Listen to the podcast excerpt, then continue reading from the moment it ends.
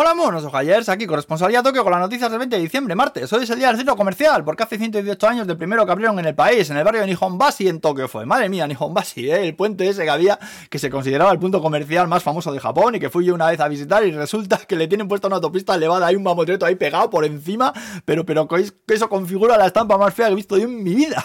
La arquitectura de Tokio, amigos, básicamente hacer lo que le sale de las mismas pelotas con el sitio que haya, que no mucho tampoco. Si tienes stock, ni se te ocurra ver un plano de esta ciudad, que te dará un pata 4, como dice mi madre, ¿eh? Bueno, vamos al lío. Salía parda porque las tiendas Don Quijote, ya sabéis esas tiendas que lo mismo te venden calcetines que condones con sabor a café, True Story esto, anunciaron que retiraron al pingüino este con gorro que tiene de mascota y ponían una más fea que ni sé, todo el mundo se quejó muchísimo y bueno, pues recogieron cable al final y que no la cambian, ¿eh? El poder de Twitter, joder.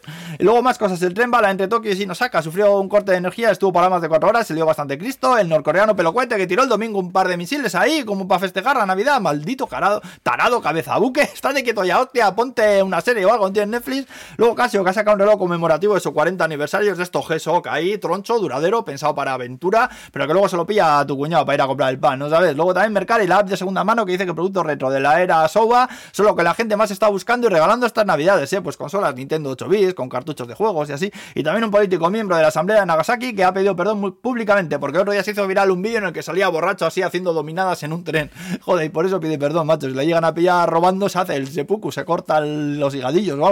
Y bueno, no sé si os acordáis del aceite de oliva sin sabor ni olor que me encontré el otro día, al que hice un vídeo en YouTube, por si tenéis curiosidad.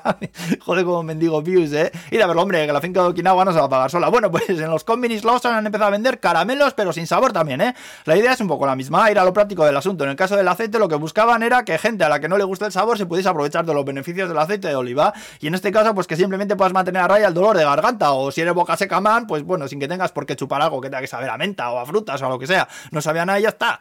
Que bueno, que yo ya me veo el tweet viral del flipado de turno, ¿eh? el arte japonés milenario del pragmatismo en el yantar, la simplificación máxima gustativa ancestral, Ikigai, Soganai, Gaman, Sushi, mis tamagos morenos 33. Y va, aquí no vamos a quedar, ¿eh? Que vaya bien el martes. Agur, pues.